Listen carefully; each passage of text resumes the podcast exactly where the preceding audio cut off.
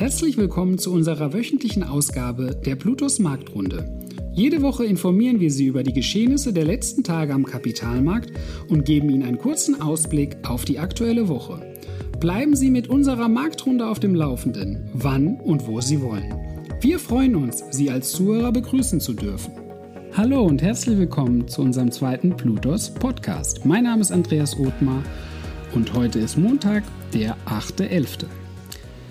Lasst uns beginnen. Während auf dem Weltklimakonferenz in Glasgow darüber debattiert wird, wie die Menschheit den Klimaschutz zukünftig sinnvoll gestaltet, befanden sich letzte Woche alle Aktien auf einer sehr, sehr positiven Rallye. Das lag unter anderem an dem amerikanischen Arbeitsmarkt, der mit sehr, sehr guten Zahlen geglänzt hat. Analysten hatten beispielsweise für den Monat Oktober lediglich mit 4.500 neuen Jobs gerechnet. Am Ende des Tages waren es aber 81.000 mehr als erwartet. Anhand dieser Zahlen ist davon auszugehen, dass die Konjunktur im vierten Quartal wieder an Dynamik gewinnen wird. Auch der deutsche Leitindex, der DAX, welcher auf Wochenbasis über 2% zulegen konnte. Er hat am Freitag mit 16.054,36 Punkten geschlossen, konnte damit ein neues Rekordniveau auf den Schlusskurs bezogen erreichen. Dennoch werden teilweise die hohen Beschäftigungsquoten und die damit verbundene Knappheit an Arbeitskräften von einigen Marktteilnehmern als kritisch betrachtet. Das liegt daran, dass es ein Anzeichen einer Inflation sein könnte, weil es zu einer Preisspirale zwischen Preisen und Löhnen kommen könnte. Dies hätte wiederum den Einfluss auf die Zinsen, sodass sich vielleicht Jerome Powell, der Chef der Fed bzw. der amerikanischen Notenbank oder andere Zentralbanken dazu gezwungen sehen, den Zins zu erhöhen. Das hätte wiederum schlechte Auswirkungen auf die Börsen. Neben den starken Arbeitsmarktzahlen der Amerikaner waren Investoren aufgrund der Testergebnisse des neuen Coronavirus-Medikaments, welches von dem amerikanischen Pharmakonzern Pfizer entwickelt wurde, sehr positives gestimmt. Laut einer Studie zufolge wird die Wahrscheinlichkeit eines Krankenhausaufenthaltes im Falle einer Erkrankung von Covid um mehr als 85 Prozent gesenkt. Die Aktie des Impfstoffherstellers legte nach Bekanntgabe der Ergebnisse am Freitag erheblich zu. Sie stieg um über 11 Prozent. Im Gegensatz zu den anderen Impfstoffherstellern sah es da vielleicht nicht ganz so toll aus. So hatte beispielsweise der deutsche Kooperationspartner BioNTech und der amerikanische Konkurrent Moderna unter den neuen Erkenntnissen des neuen Medikamentes zu leiden. Die Kursen der beiden eben genannten Unternehmen gab im Falle von Moderna äh, 31,28 und im Falle von BioNTech 21,01 Prozent über die letzte Woche nach. Die heftigen Abstürze, welche am Donnerstag und Freitag erfolgten, sind auch auf Umsatzwarnung des Unternehmens Moderna zurückzuführen.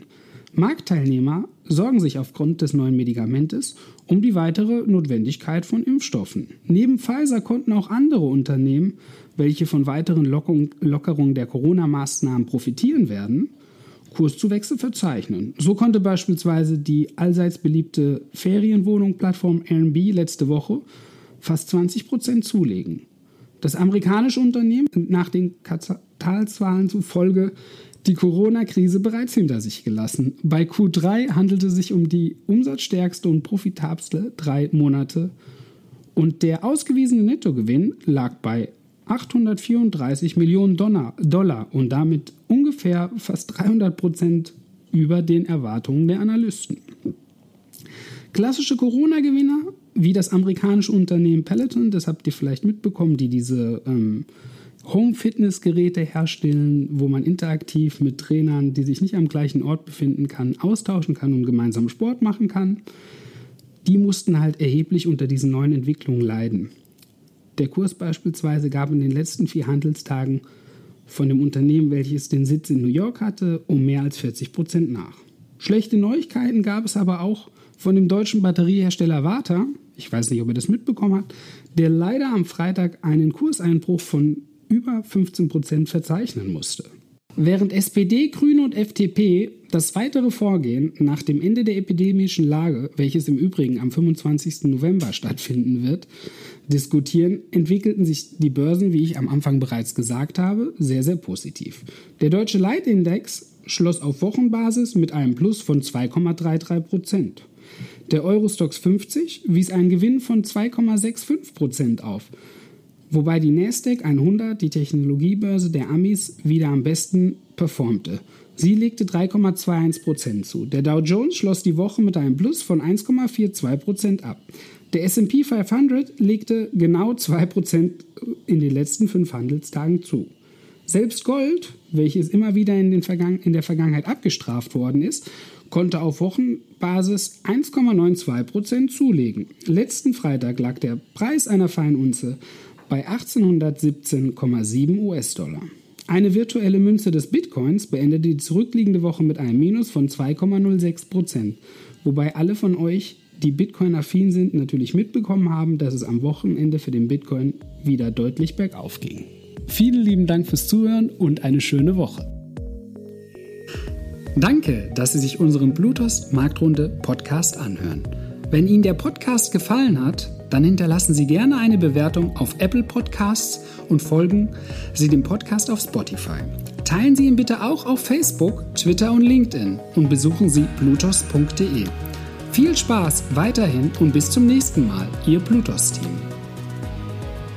Rechtlicher Hinweis?